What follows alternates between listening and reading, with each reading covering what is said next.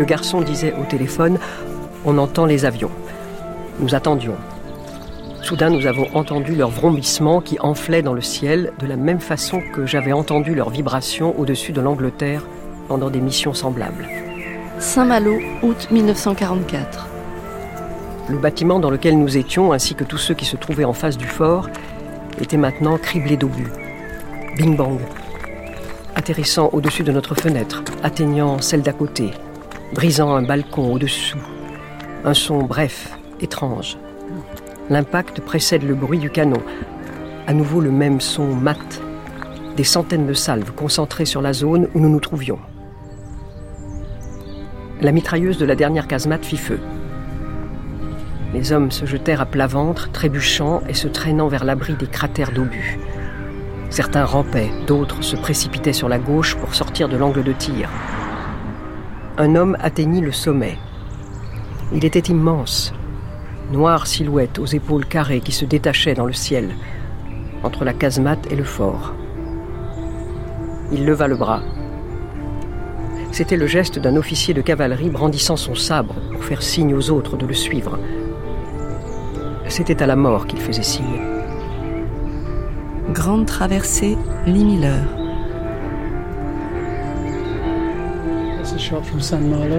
Ça, c'est un cliché de Saint-Malo. C'est une botte militaire allemande d'où sort une bande de mitrailleuses.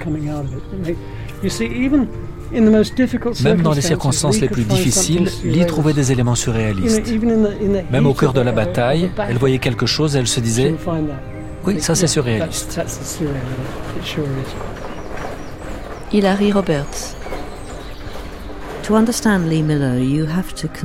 Pour comprendre Lee Miller, il faut prendre en compte toute son expérience de vie. On la réduit souvent à son statut de mannequin, de muse, de photographe de mode ou de cuisinière. On lui colle des étiquettes. Si vous prenez n'importe laquelle de ces étiquettes isolément, vous ne pourrez pas comprendre la vraie Lee Miller. Il faut regarder l'ensemble pour vraiment appréhender qui elle était, comment elle en est arrivée à faire les photos qu'elle a faites et pourquoi. Son travail avec Man Ray, son expérience en tant que mannequin pour Condé Nast. Ce sont autant d'inspirations qu'on retrouve dans ses reportages de guerre. Elle les a adaptées et elle les a utilisées pour faire des photos vraiment saisissantes. Il y a un cliché qu'elle a pris à Saint-Malo en 1944 qui fait beaucoup penser à Man Ray. Si elle n'avait pas travaillé avec Man Ray comme elle l'a fait, cette photographie n'aurait jamais existé, elle l'aurait prise totalement autrement. On y voit une botte de l'armée allemande couchée dans une rue de Saint-Malo avec une ceinture de munitions qui en émerge. Au premier coup d'œil, ça ressemble à un squelette. C'est la mort. Sauf qu'en fait, ce sont simplement des objets inanimés, juxtaposés de façon accidentelle par la guerre. C'est la nature aléatoire de la guerre. Ces deux objets ont été réunis par une explosion et elle les a vus. Le photographe David Sherman est avec elle. Ils avancent ensemble. Il prend une photo de Lee Miller parmi les soldats américains. Elle est habillée comme eux, un treillis, ses cheveux relevés dans un casque, son rollerflex en bandoulière. Ils sont postés dans les gravats de Saint-Malo, observant l'ennemi. Lee n'était pas la photographe de l'instant précis, comme l'était Cartier-Bresson, grand maître du bon moment. Lee était la reine du placement. Placer une chose à côté d'une autre et y voir l'incongru, l'existentiel. C'était son talent. L'humour était très important pour elle en photographie. L'incongru est la base de l'humour. Ellie était avant tout une personne très drôle. Elle était amusante, elle avait le sens de l'humour, elle aimait les blagues, le plaisir.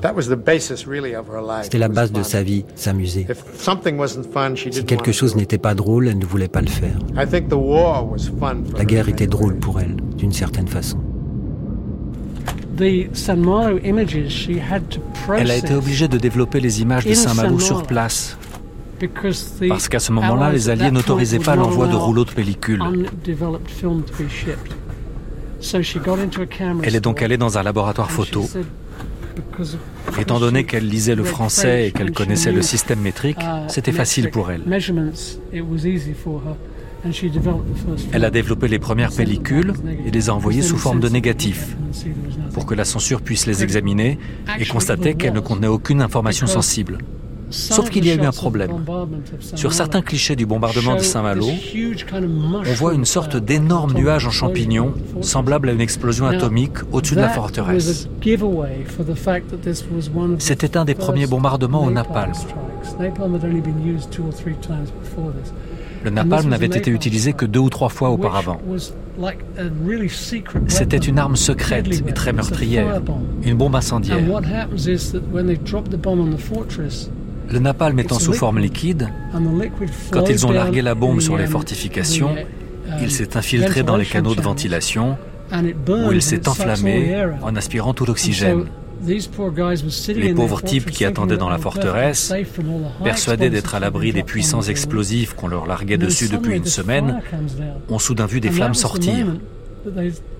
C'est à ce moment-là qu'ils ont décidé de se rendre, parce qu'ils étaient coincés dans une forteresse pleine d'explosifs et qu'ils n'avaient pas envie de mourir étouffés ni de voir le bâtiment prendre feu. Ils ont renoncé. Mais le napalm était encore top secret. Au bout du compte, une fois développés, les photos ont été envoyées à la censure militaire, qui les a confisquées et n'a jamais voulu les rendre. C'est totalement par hasard qu'elles ont été retrouvées vers 1980. Et on a fini par les récupérer. C'est une histoire vraiment extraordinaire. Ces photographies qui avaient été interdites à la publication n'auraient sans doute jamais été retrouvées si on n'avait pas eu un coup de bol.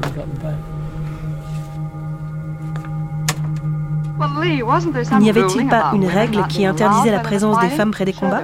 Si, en effet, j'ai bien failli passer en cours martial pour m'être trouvé là où je n'étais pas censé être. Mais franchement, Anna, ce n'était pas ma faute. Vous avez levé les yeux et il y avait une bataille. Presque. Quand j'ai été autorisé à traverser la Manche, c'était peu de temps après le débarquement. Je suis parti sur ces navires amphibies qui débarquaient des chars. Les ordres ont changé à mi-parcours. Où a-t-il débarqué Sur une autre plage, au beau milieu d'un siège. Et justement, vous aviez votre appareil photo.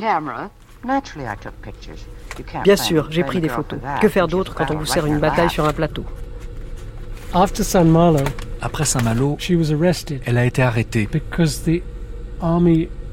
L'armée l'accusait d'avoir enfreint les termes de son accréditation en se rendant dans une zone de combat. Et donc ils l'ont assignée à résidence pendant quatre jours ou quelque chose comme ça. C'était très bien, ça lui a donné le temps d'écrire son article. Et elle est sortie juste à temps pour voir le général de Gaulle arriver ici, à Rennes. Elle l'a photographié et bien sûr c'était un moment exceptionnel.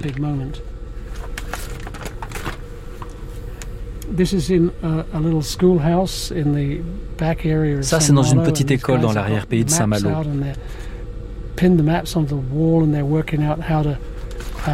Ces types ont sorti des uh, cartes qu'ils ont punaises au mur et ils sont en train de préparer la prochaine offensive.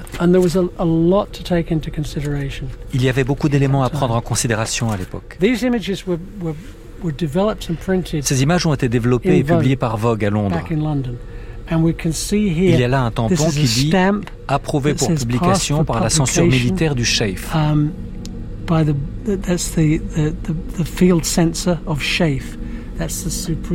Le Sheikh, c'est le quartier général des forces alliées. Ce sont eux qui l'ont transmis et ça signifiait que la photo pouvait être publiée. Uh, Prise dans l'engrenage de la guerre, Lee Miller ne date pas ses textes ni ses lettres. Elle est à Orléans. au mois d'août 1944. Plusieurs vues depuis l'autre rive de la rivière montrant les rampes installées pour permettre aux civils et aux prisonniers de traverser, et quelques-unes prises à l'hôtel de ville. Une ou deux montrant la foule attendant l'entrée de De Gaulle à Orléans. Il était en retard, comme d'habitude. Je ne l'ai pas attendu. Octobre 1944. Paris était devenu folle. Ces longues avenues dignes et gracieuses s'étaient emplies de drapeaux, de cris, d'étreintes et de gens beaux. Filles, bicyclettes, baisers, vin. Et au coin de la rue, un tank en flammes. Une grenade qui explose. Les impacts de balles sur les vitres étaient comme des bijoux. Les fils barbelés sur les boulevards, une décoration nouvelle les Parisiens ont fait de leur semaine de guerre une fête fantastique. Les enjeux, c'était la vie et la mort, comme depuis quatre longues années. Mais ils se sont battus avec gaieté, irresponsabilité et des fleurs dans les cheveux. J'étais épuisé d'avoir serré tant de mains. Tout le monde voulait serrer la main de la femme soldat. Partout dans les rues, les filles étaient éblouissantes, sur des vélos ou perchées sur les tourelles des tanks. Leur silhouette était étrange et fascinante pour moi, après ces années d'austérité en Angleterre. Jupe ample, taille fine, cheveux gonflés façon pompadour au-dessus du front, et tresses ondulantes dans le dos. Elles étaient lestées au sol par des chaussures compensées à semelles épaisses en tout genre. Toute la démarche de la femme française était modifiée par ce qu'elles avaient désormais au pied. Disparu leur démarche cambrée et leurs petits pas. Elles font maintenant de grandes enjambées et posent le pied d'un bloc sur le sol. Elles avaient l'air incroyablement jeunes aussi. Surtout parce que le maquillage a changé. Il a manqué et s'est effacé au profit d'un teint plus naturel. Fini la sophistication, le rimel et le fond de teint. Le vernis à ongles était de si mauvaise qualité qu'il avait fini par être oublié, mais il a réapparu pour les jours de victoire. La galanterie à la française a disparu aussi. Les femmes portaient leurs paquets, faisaient leurs maraudes sur leur vélo, qu'il pleuve ou qu'il fasse beau. Les cheveux lâchés, insouciants. Leurs jupes gonflées par le vent ressemblaient aux cloches de la victoire. Curieux phénomène, le changement de l'odeur de Paris. C'était avant un mélange de patchouli, d'urine et de cette huile de castor qui sert de carburant aux motocyclettes. Désormais, du parfum flottait dans l'air, au-dessus des rues et des places. Tous les soldats avaient senti cette odeur et quand on leur demandait ce qu'ils pensaient de Paris, ils ouvraient les yeux et disaient ⁇ C'est le plus bel endroit au monde et les gens sentent si bon !⁇ Ils étaient agréablement surpris que les Parisiens soient si élégants et non pas amers et affamés. En fait, beaucoup étaient affamés et les plus amers étaient restés chez eux. Les autres carburaient au rêve et à l'adrénaline de la joie.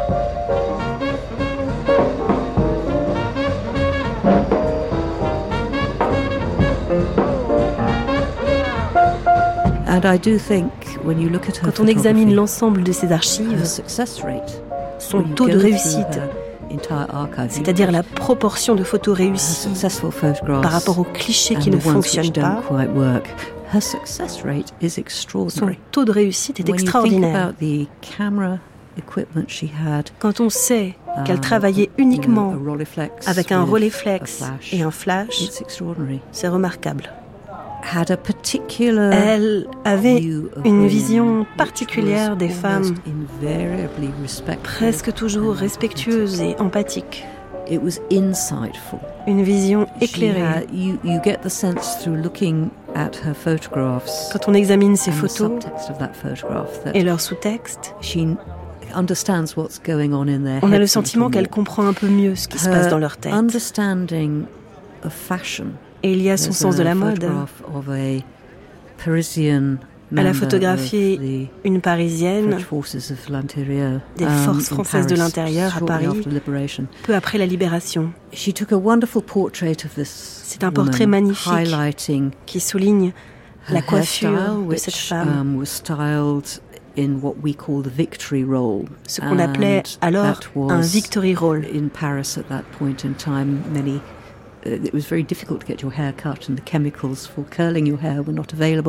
À l'époque, il était très difficile de se faire couper les cheveux à Paris et on n'avait pas accès aux uh, produits nécessaires pour une permanente. Beaucoup de femmes avaient donc les cheveux longs et elles les remontaient sur le haut du crâne de façon à former une sorte de V, le V de la victoire. Uh, Cette résistante porte également une robe pleine de plis et de froufrous. C'est une robe très féminine.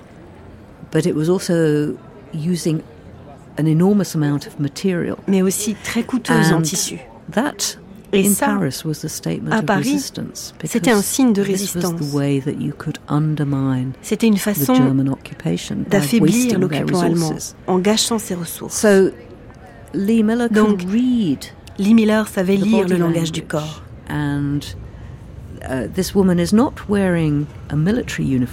Cette femme n'est pas en uniforme militaire. Mais elle utilise la mode et sa tenue pour transmettre un message.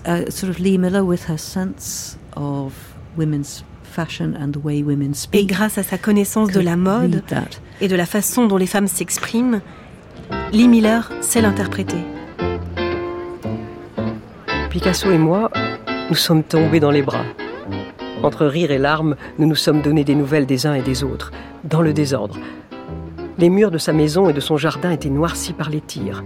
Pendant la bataille de Paris, il n'a pas cessé de peindre tout en chantant à plein poumon. Il a beaucoup peint ces quatre dernières années, n'acceptant rien des Allemands et s'amusant de nouveaux matériaux. Il a fait un portrait de Nuche sur une serviette de table, un jour après déjeuner, rien qu'avec le jus des fruits et des légumes. Il dit que peindre en temps de guerre était aussi simple que ça, et que c'était plus facile de travailler et de s'isoler qu'en temps normal. Il n'y avait rien d'autre à faire que de travailler, de chercher de la nourriture, d'essayer de voir un ami tranquillement et d'attendre le retour de la liberté. En déjeunant, nous avons parlé de cette femme tondue, exposée publiquement de façon si cruelle, mais justifiée en même temps. Son personnage et son visage l'ont fasciné et horrifié. Il m'a expliqué que les bordels ont bien fonctionné ces quatre dernières années avec les Allemands, mais que ce n'était pas compromettant tant que c'était tarifé. Il y en a un à côté de son atelier. Cela dit, une fille qui y travaillait est vraiment tombée amoureuse d'un Bosch. Le jour de la libération, elle a été baladée, tondue, sifflée, huée par ses propres collègues prostituées qui ont diverti un nombre incalculable d'Allemands sans compter.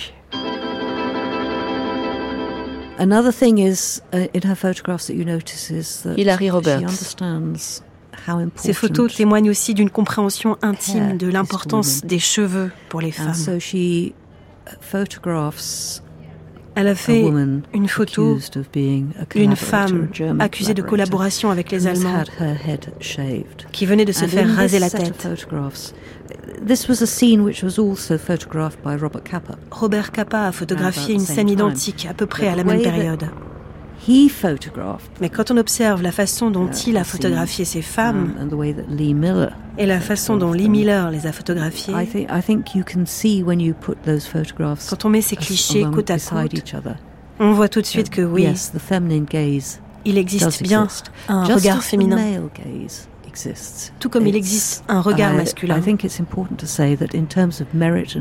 Je crois qu'il est important de dire qu'en termes de mérite et de compétences et dans beaucoup d'autres domaines de la photographie professionnelle, il est impossible de distinguer le travail que font les femmes de celui des hommes. Mais il y a des moments et des sujets pour lesquels le sexe fait une différence. Chez Lee Miller, les femmes ne sont jamais objectivées.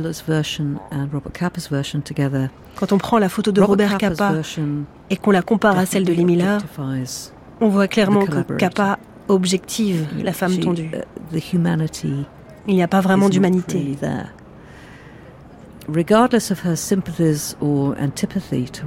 Tandis que, quelle que puisse être son empathie ou son antipathie à l'égard de cette femme, Lee Miller ne l'objective pas. Elle la considère en tant qu'être humain, en tant qu'individu, et c'est ainsi qu'elle la représente. Voici maintenant Liberté, écrit en 1942. sur mes cahiers d'écolier, sur mon pupitre et des arbres, sur le sable, sur la neige, j'écris ton nom.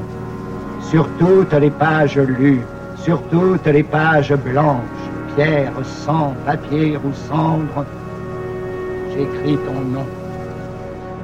J'ai retrouvé Paul Éluard au téléphone, dans l'arrière-boutique d'une librairie. Il ne m'avait pas reconnu de loin. Il a fait signe de ne pas faire de bruit en voyant quelqu'un approcher.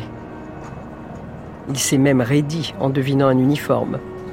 Il n'est pas en très bon terme avec les soldats ces derniers temps. On avait si peu de choses à se dire. Comment je l'ai retrouvé, des banalités sur le temps. Nous sommes retournés à l'adresse dont je venais, et où le concierge m'avait pourtant soutenu qu'il n'y avait personne ici au nom d'Éluard. Nuche était là, une Nuche maigre, pâle et souriante, avec son accent alsacien, ses cheveux ondulés et son magnifique profil. Il ne restait presque plus rien d'elle. Si maigre, si menue, que ses coudes étaient plus épais que ses bras. Les os de son bassin pointaient sous sa jupe. Son chemisier ne pouvait masquer les traces de la maladie et de la privation. Il n'y avait plus que son grand sourire et ses belles dents. Il vivait là, dans l'un des plus beaux appartements de Paris, crevant de faim. Les murs étaient couverts des plus célèbres œuvres d'art de Paris. Tout cela valait une fortune. Mais rien à manger. Pas de tabac. Le siège de la presse alliée, c'est l'hôtel Scribe, près de l'Opéra, à Paris. Lee Miller est chambre 412. Seule femme parmi les hommes, certaines sont passées mais sans rester. Seul magazine de mode parmi les grands titres de l'information. Et l'une des rares à connaître Paris, puisqu'elle y a vécu. Parfois elle s'échappe, s'en va chercher d'anciens amis, des fragments de jeunesse, Beaucoup ont disparu.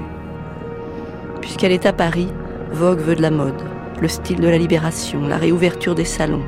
Elle s'exécute sans entrain. Marie-Louise Sens Limantour, jolie blonde, porte une redingote cintrée. Et beaucoup de perles autour du cou, pas de col. C'est étrange et très beau. Autour d'elle, des soldats américains dans leur jeep. Sa salle de bain s'est changée en labo pour tirer ses films. Sur la petite table en pagaille de sa chambre, sa machine à écrire Baby Hermès, une bouteille de cognac, un cendrier plein de mégots froids, et des pages, des brouillons qui trahissent son angoisse quand il s'agit d'écrire. Mais combien de photographes écrivent? David Sherman est là aussi, son ami, son amant, son confrère selon l'heure. Elle est devenue très populaire chez les GI. Elle était sans prétention, ne jouait pas les top modèles. Elle ressemblait à un GI crasseux. Je pense que d'une certaine façon, la guerre l'amusait.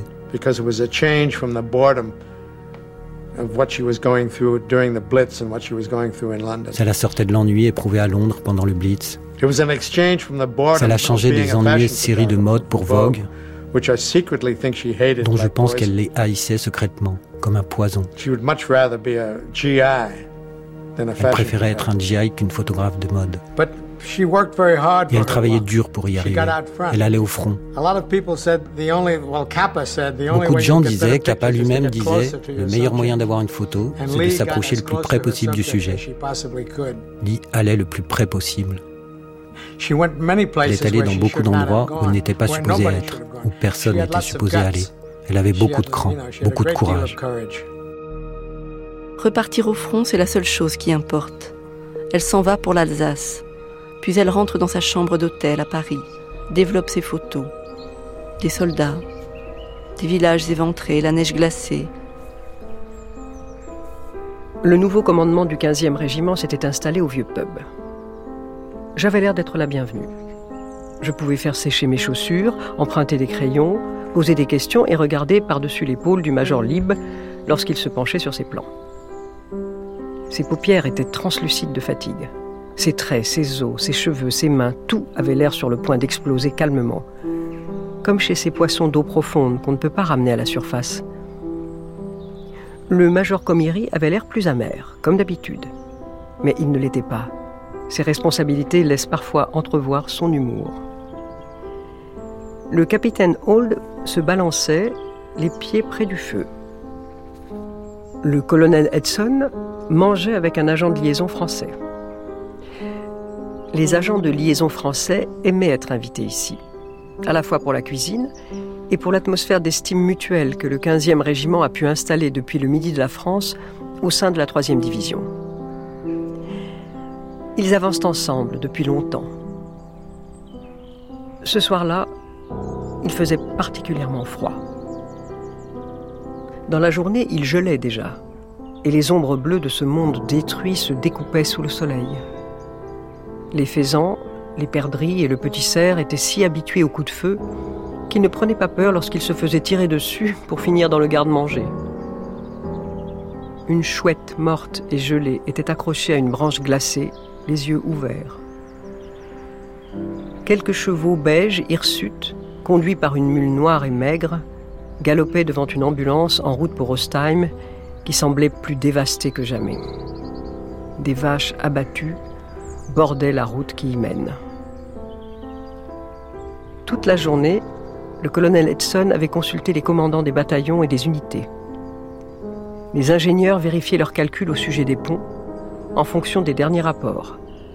Chaque messager arrivait avec des heures de retard, obligé de marcher les derniers kilomètres. Tous étaient chaque fois submergés de questions. Par où es-tu passé? À quelle distance sont les pontons? Ce soir-là, sous la lune, des soldats avaient rampé jusqu'à l'orée des bois. Ils attendaient. Ils avaient froid, mais ils attendaient. Tandis que montaient les échos du dernier village conquis de ce côté du canal. Les tirs de l'artillerie étaient trop courts. Leurs traces pâlissaient au loin. Elle était rose. L'ennemi répondait par du blanc. À présent, la nuit était silencieuse. L'artillerie se taisait et attendait. Pendant que mes bottes séchaient devant le poêle en porcelaine, j'étais assise près du capitaine Harold Hayward. Il était calme et grand, il avait l'air fatigué et je crois déprimé.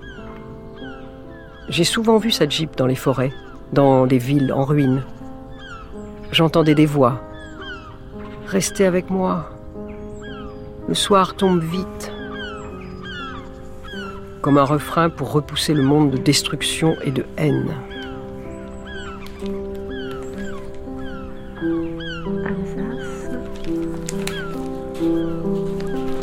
C'est écrit au passé, c'est déjà du passé, et plus encore quand ce sera publié. Vogue et mensuel. Et c'est du lointain passé lorsqu'on se penche sur ces pages désormais sous protection plastique, rassemblées dans d'épais classeurs au deuxième étage de Farley Farmhouse.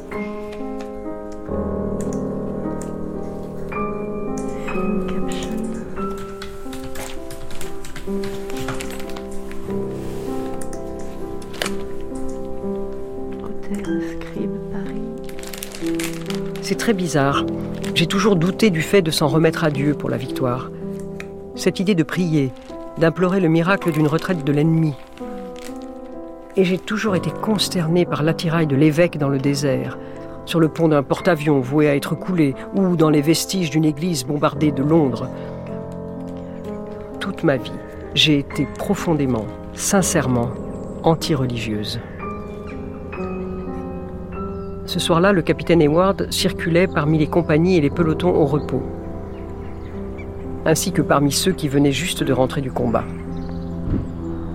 Le nouveau venu, comme le plus ancien, connaissait l'histoire de leur division. Carabiniers chevronnés ou remplaçants désorientés, ils partageaient dans la prière l'aveu de leur humilité. Il y a six semaines, j'aurais trouvé dommage d'hypnotiser ainsi les foules. Aujourd'hui, je pense que la plus petite chose en commun qui peut rapprocher les hommes, qui peut créer l'illusion de la sécurité, vaut bien une cargaison de 200 obus. Si j'étais mauvaise, je pourrais lire tous ces hymnes d'une voix qui vous ferait haïr le plus tendre des poèmes, ou qui ferait passer la plus sincère des lettres pour un mensonge. Mais ces hommes sont sans arrière-pensée, sans sarcasme. Ils partagent quelque chose de familier.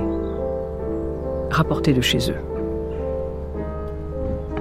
What Hilary Roberts. Photography can do Avec la photographie, frame a moment on peut capturer un moment which embodies a genuine qui incarne experience, and this can une expérience personnelle. So, réelle, movies et c'est perceptible.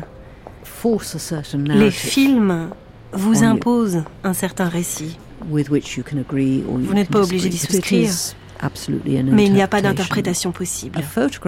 Une photographie est plus ouverte à l'interprétation, It can tell you what to think, même si elle vous dit quoi penser. you can view it in many different ways. Il y a toutes sortes de façons de la regarder. What I find so fascinating about Ce que je trouve fascinant dans les photos de Lee Miller, c'est qu'on peut les apprécier their beauty, pour leur beauté, for their skill, pour leur savoir-faire for their information, ou pour les informations qu'elles but fournissent. they often have Mais elles ont souvent des sous-textes et des références which add to their potential. qui ouvrent un autre niveau de lecture. I think, um, can shape a narrative, but it La photographie, encourage esquisser un récit, mais elle vous encourage à le remettre en which question, Feature films, ce qui n'est pas le cas du cinéma, element qui of comprend fiction, toujours une part de fiction. À gauche, en haut de la page, il est écrit Lee Miller, correspondante de guerre, Hôtel Scribe, Paris. À droite, Audrey Withers, Vogue, One Bond Street, London. C'est la rédactrice en chef, celle qui l'a envoyé sur le front, celle qui reçoit ses articles les relit, les corrige, et qui voudrait sentir l'élan de la libération, de la victoire. Mais de retour du Luxembourg, Lee Miller est amère. Cher Audrey, c'est difficile ce que tu me demandes. Si je trouvais la foi dans la libération, je pourrais donner forme à quelque chose. Ondulation d'une banderole, agitation d'un drapeau, mais la libération n'est pas très inventive. Et c'est très monotone de regarder toujours la même scène. Chacune ressemble à celle de la veille. D'abord, c'est une orgie de baisers, rations et provisions qu'on s'envoie dans la figure dans une grande fête bon enfant. Puis, le lendemain, c'est la gueule de bois et la pénurie. Les Azous rejoignent subitement le maquis. Les moindres suspects sont tondus et jetés en prison. Les plus coupables s'en sortent. Les gouvernements de retour d'exil rêvent éveillés.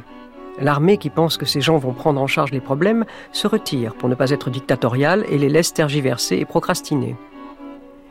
Personne n'a le cran de dire à cette foule que nous ne tiendrons pas notre promesse de chargement de café, de chocolat, de soie, de pétrole, parce que nous les avons libérés un an avant la date prévue.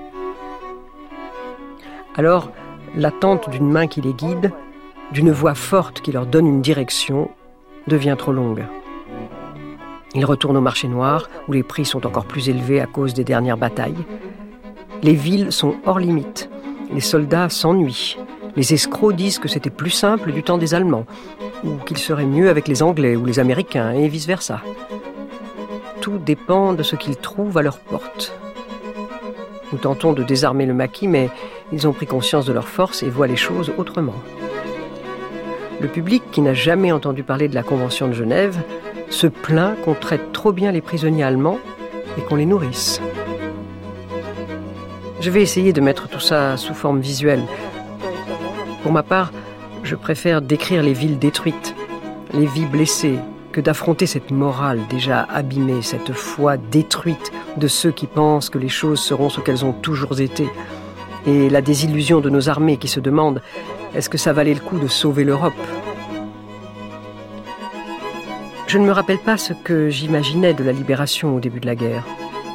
Nous parlions de l'âme meurtrie des Européens et combien ils seraient inadaptés à la vie normale. Je m'attendais peut-être à ce qu'ils soient différents d'avant. Ce n'est pas ce que j'ai trouvé. Il n'y a pas de signe de changement. Mais ils sont malades. Atteints par un genre de microbe euh, invisible. Une sorte de dévitalisation. La malnutrition mentale des quatre dernières années a sapé leur force. Ils débordent de l'instinct de préservation et manquent d'autonomie. On ne voit pas qu'ils sont malades, et je ne sais pas si c'est curable. pour beaucoup de choses, ils ne distinguent plus le bien du mal. Ils me font penser à un homme bien habillé et apparemment sain d'esprit qui peut faire croire qu'il est toujours le conducteur du tram, alors que l'hôpital psychiatrique lui a simplement signé une permission de sortie pour la journée. Non, la libération n'est pas si belle.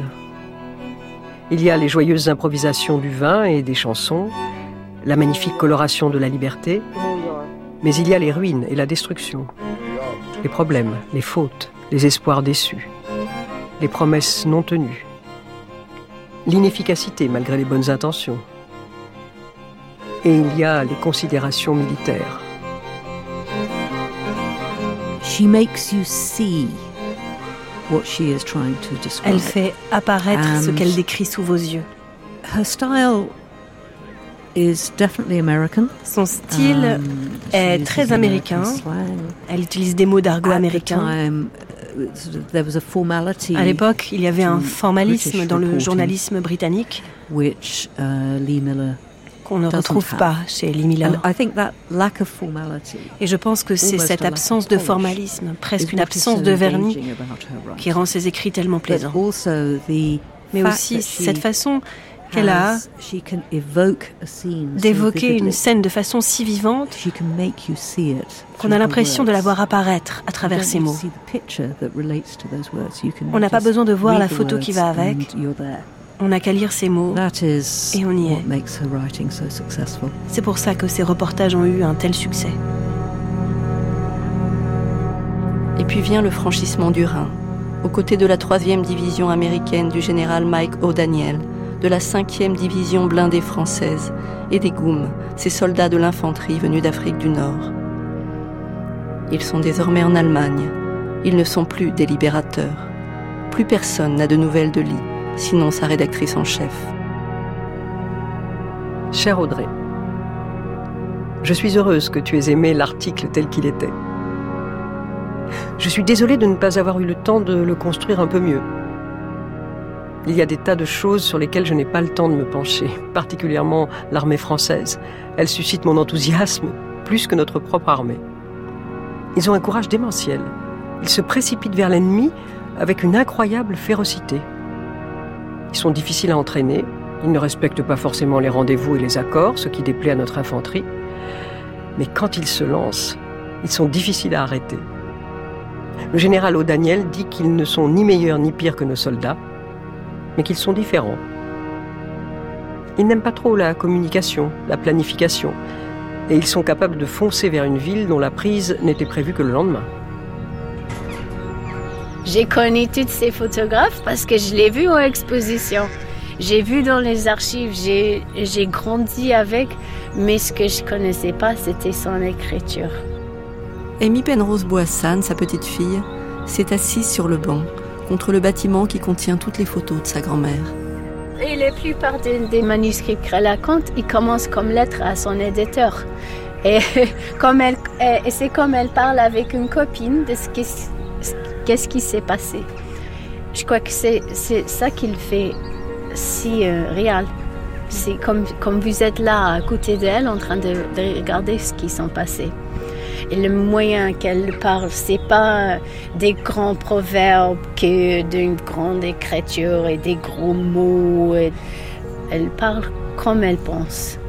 Et comme ça, vous, vous croyez que vous êtes avec elle même quand ils sont écrits, quelques-unes, ils sont écrits, ça fait plus que 60, 70 ans. Pourquoi ça, ça passe maintenant?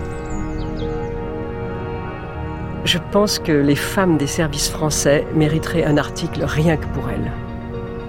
Elles sont en première ligne à conduire les ambulances, comme travailleuses sociales. Elles vivent la même vie que ceux de l'artillerie. Elles nourrissent et guident les civils des villes que nous avons reprises. Des centaines d'entre elles travaillent au rapatriement des réfugiés et beaucoup ont été formées pour s'occuper des prisonniers et des déportés libérés. Bizarrement, les Français qui n'encouragent pas les femmes à faire carrière, qui ne supportent pas qu'elles portent des pantalons ou soient décoiffées, pensent qu'il est parfaitement normal de les voir dans la bataille, partageant les dangers et l'inconfort, occupant des rôles de femmes. Jamais avec les Français, je n'ai entendu cette remarque que j'entends toujours avec les Américains. Qu'est-ce qu'une femme peut bien faire là?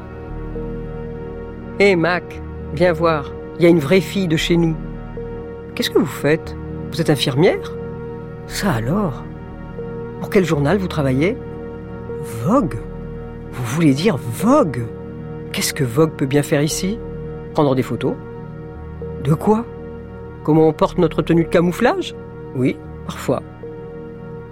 Mais je croyais que c'était un journal de mode avec ses horribles chapeaux de Paris. Est-ce que ma femme va voir ma photo dans Vogue? Si j'en prends une bonne, oui. Mais qu'est-ce que Vogue a à faire de ce qu'on fait? Mes rédacteurs en chef s'y intéressent. Et les femmes ne lisent pas les journaux des hommes.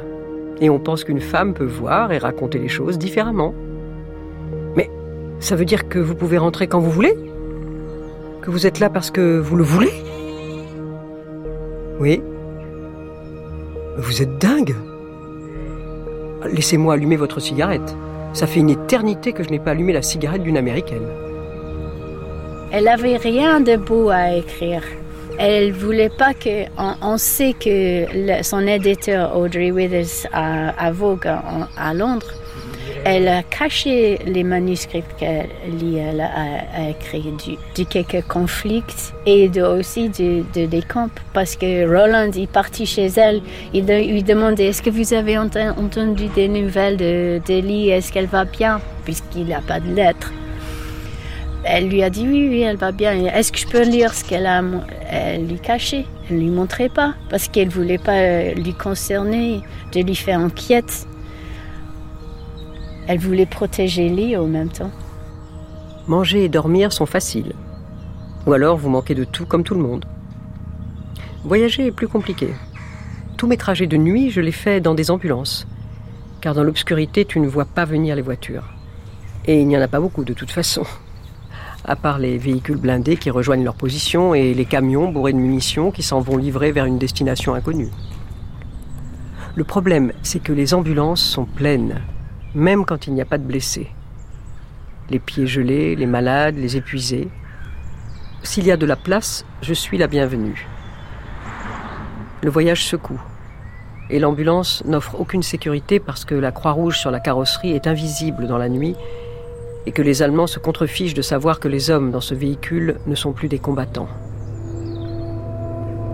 Mais ces hommes n'ont plus peur. Enfin, ils ne voient plus les obus exploser, les fusées éclairantes et les éclairs de l'artillerie. Ils fixent l'obscurité.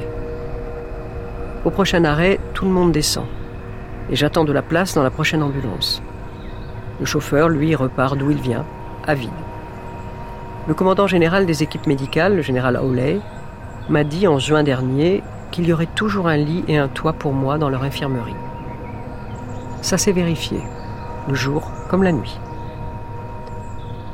Marcher dans ces infirmeries de fortune, frôler de la cheville les blessés et les brancardiers au repos dont le corps dessine des petites bosses sous une couverture kaki, me fait me sentir Gulliver. J'ajoute mon corps au leur, une autre petite colline kaki, à moins qu'il n'y ait quelque chose à faire. Parfois je peux aider. Sinon, je me fais discrète.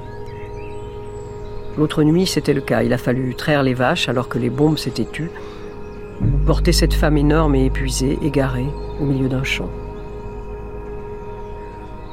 Les Américains ne pensent pas à utiliser les prisonniers pour ramener les blessés des champs de mines.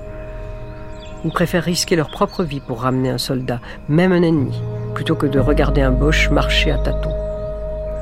La pire des choses, c'est de ramener un copain dont tu ne reconnais plus le visage, ou de frôler un copain mort pour aller chercher un blessé que tu n'es pas sûr d'atteindre. I mean, her hatred increased. Sa haine s'est accrue. Obviously, bien sûr, she had been concerned from the outset for elle s'était très vite inquiétée pour ses amis en France, dont beaucoup avaient uh, des liens avec la résistance um, ou faisaient partie des artistes censurés par le régime. Beaucoup aussi étaient juifs. Au moment où elle est arrivée en France, La plupart des hommes avaient été envoyés dans des camps de travail en Allemagne.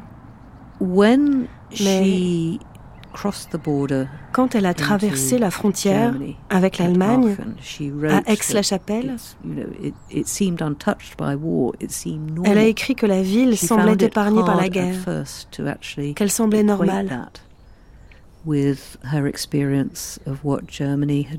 Elle avait du mal à faire le lien entre les rumeurs et sa propre expérience du comportement allemand jusque-là. Et puis à Cologne, elle a visité une prison de la Gestapo uh, où on avait exécuté des Français et d'autres, mais aussi des Allemands. Ils exécutaient encore leurs propres concitoyens, des hommes et des femmes, quelques minutes avant l'arrivée des forces américaines.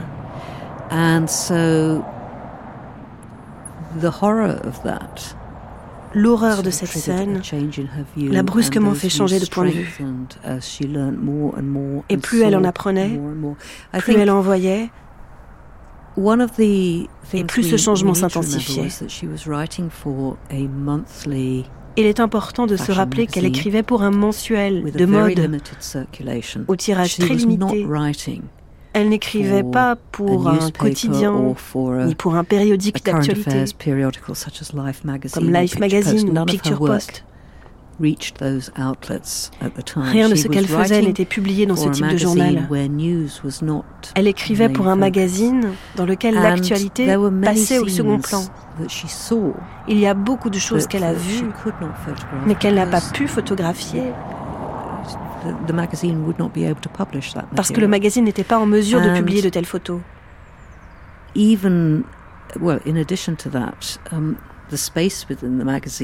Sans parler du fait qu'il y avait beaucoup moins d'espace disponible qu'en temps de paix. La plupart de ses reportages de guerre n'ont donc pas pu être publiés. Parce que le magazine n'avait pas les ressources pour le faire. L'absence uh, est importante ici.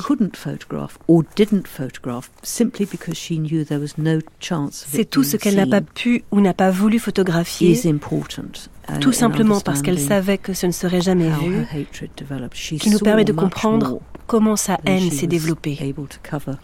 Elle en a vu bien plus que ce qu'elle pouvait couvrir et raconter. Quel jour exactement entre-t-elle dans le camp de Buchenwald Die amerikanische Armee kommt im Prinzip am 11. April 1945 nach Buchenwald. Das ist der Tag der L'armée américaine arrive le 11 avril 1945 à Buchenwald. C'est le jour de la libération, ähm, de l'auto-libération. Les SS disparaissent déjà les jours précédents. Il ne reste alors que quelques gardes SS dans le camp. Et le 11 avril, on voit les chars américains arriver au loin. C'est alors que les derniers gardes sont désarmés par les détenus. Et c'est la libération. Lee Miller est entré avec l'armée? Oui, mais pas avec les premiers arrivés. Les premiers Américains qui arrivent ici font partie de la troupe combattante. Il n'y a jamais de correspondant de guerre parmi eux. Ceux-ci arriveront quelques jours plus tard. Nous ne savons pas exactement quel jour les Miller arrivent. Un peu après le 11 avril. Était-elle la première photographe? Non. non, ähm, les premiers photographes sont des photographes de l'armée américaine. La première photo date, je crois, du 12 ou 13 avril. Äh, C'est alors que les premiers photographes de l'armée américaine ähm, arrivent à Buchenwald et prennent des photos. Äh, Lee Miller arrive quelques jours après. Elle porte certes l'uniforme américain, mais äh, elle est envoyée par le magazine Vogue. Elle travaille pour Vogue. Holm Kirsten est historien à Buchenwald, en charge des archives photographiques.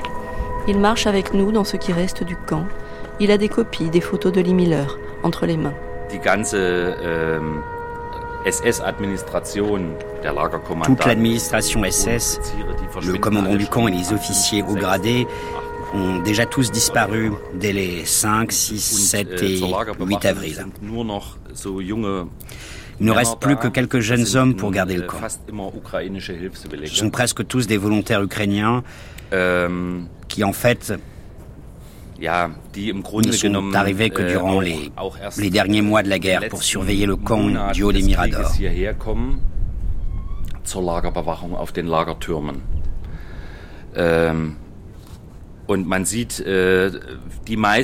La plupart d'entre eux essaient également de prendre la fuite, mais les détenus les pourchassent. Ils se cachent dans les bois alentours et la majorité est tabassée à mort sur le champ. Le commandant américain du camp, Lawrence Schmull, décrit tout cela comme quelque chose d'épouvantable dans son journal. Il en est effrayé. Il veut évidemment que tous ces gens soient arrêtés vivants et qu'ils soient traduits en justice, mais surtout pas qu'on les tue tous directement. Ähm, On voit aussi qu'ils ont tous été battus. Cette photo est prise dans le bâtiment qui abrite les cellules des détenus. Voici des photos de Buchenwald, camp de concentration atypique pour les gens qu'il n'aimait pas. Je vais probablement t'épargner mes écrits sur le sujet, à moins que tu ne me le réclames. Je ne prends pas de photos des choses dont je sais que tu ne les retiendras pas. N'en déduis pas qu'elles sont rares. Chaque ville a son camp de concentration, certains pour la torture, d'autres pour l'extermination. Bon, je n'écris pas là-dessus aujourd'hui. Mais lis la presse quotidienne. Tu dois croire chaque mot de ce qui est écrit. Je serais très fier que Vogue prenne en compte ce qui est raconté.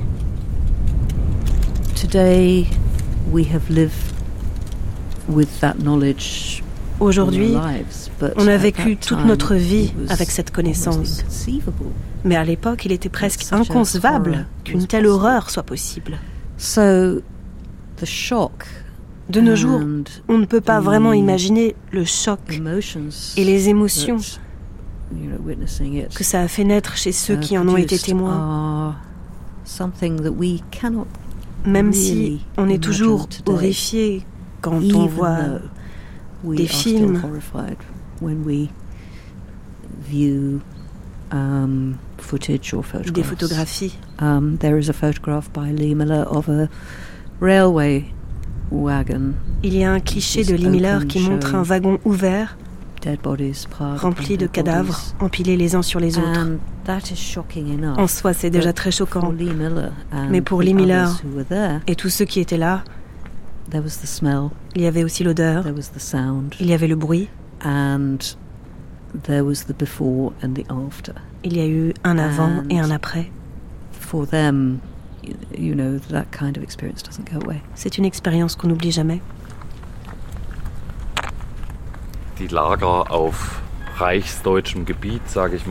Les camps situés sur le territoire du Reich, Dachau, Sachsenhausen, Dachau, Sachsenhausen, Ravensbrück.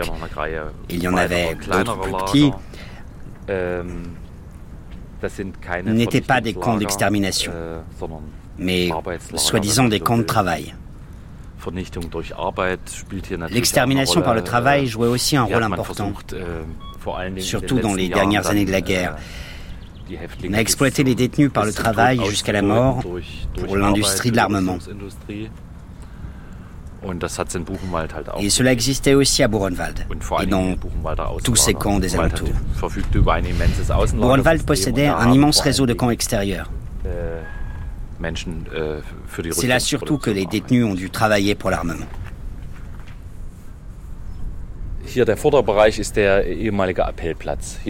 Ici, au premier plan, c'était la place d'appel. C'est ici que les détenus devaient se présenter matin et äh, soir pour qu'on les appelle. Là-bas se trouve la cantine des détenus où ils pouvaient s'acheter des petites bricoles, du dentifrice, du cirage à chaussures, ce genre de choses. En fait, on avait installé cela uniquement dans le but de leur prendre encore plus d'argent. Ils n'en avaient déjà plus sur eux, mais il en restait un peu dans les poches de leurs vêtements civils conservés dans le bâtiment de l'entrepôt. Ou alors ils demandaient à leur famille de leur en envoyer. Les SS soutiraient cet argent en leur proposant des choses de mauvaise qualité. Äh, Là-bas, il y a le crématoire avec la pathologie à côté. Et à droite, à côté, c'est l'ancien bâtiment de la désinfection. Quand les détenus arrivaient, on les désinfectait, on leur enlevait leurs habits, on leur remettait les vêtements de prisonniers et puis äh, et puis, on les äh, répartissait dans les baraquements. Ceux-ci se trouvaient par là. Et à partir de ces bandes d'herbe, enfin, ce n'est plus vraiment de l'herbe, on voit äh, encore un peu les contours des anciennes baraques. Juste quelques traces.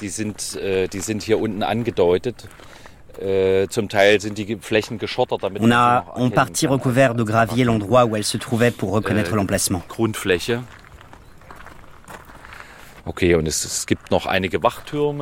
Il reste encore quelques miradors. Äh, äh, voilà les deux principaux qu'on peut voir dans le prolongement de l'entrée principale. Äh. Et puis, il y en a d'autres plus bas sur ce terrain qui en vérité étaient beaucoup plus grands.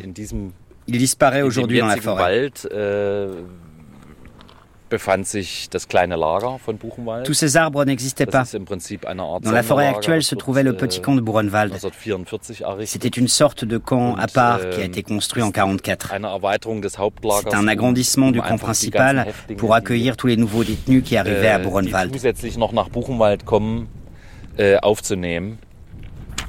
Buchenwald. Äh, fin 44, début 45, c'est le moment où le camp est le plus peuplé, lorsque l'armée rouge avance vers la Pologne äh, et que tous les camps à l'est, tels que Gross-Rosen et Auschwitz, sont évacués. Äh, Ils atterrissent tous ici. C'est en fait un camp de mourants un camp intermédiaire vers la mort. Lee Miller n'a pas pris de photos ici. Beaucoup n'ont pas osé entrer parce qu'ils craignaient les épidémies. 6 juin, les photos des prisonniers capables de marcher qui vont à la cérémonie à la mémoire des morts. Les autres parlent d'elles-mêmes. Les eaux. Le crématorium. C'était l'entrée oui. Enfin, la vraie äh, entrée, ce chemin ici était appelé le chemin Caraco, parce qu'il fallait le parcourir à toute vitesse. Ähm, Et là, au premier plan, ähm, se trouvait une station essence. Ici, ce sont les garages de la commandanture. Et devant se trouvait un portail äh, officiel. Ce portail menait en principe à tout le domaine, aussi pour les SS et les autres. Äh, Ce portail, aucun civil, aucune personne étrangère ne pouvait le franchir. Et la véritable entrée du camp äh, était là-bas devant. Et si on avance un peu plus, nous apercevrons la tour et le portail lui-même. Et tout ce domaine ici appartenait au SS.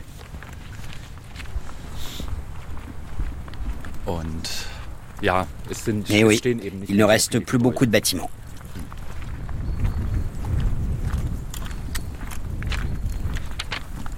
C'était le troisième épisode de la Grande Traversée Les Miller, avec Anthony Penrose, Amy Penrose Boissan, Holm Kirsten, Hilary Roberts, et les voix d'Evelyne Guimara, Laurent Lederer, Clara Chabalier, Joachim Salinger. Prise de son Andreas Jaffré. Mixage Guillaume Ledu. Traduction Céleste Carlin, Jeanne Guéroux. Réalisation Gaël Gillon. Une émission de Judith Pérignon.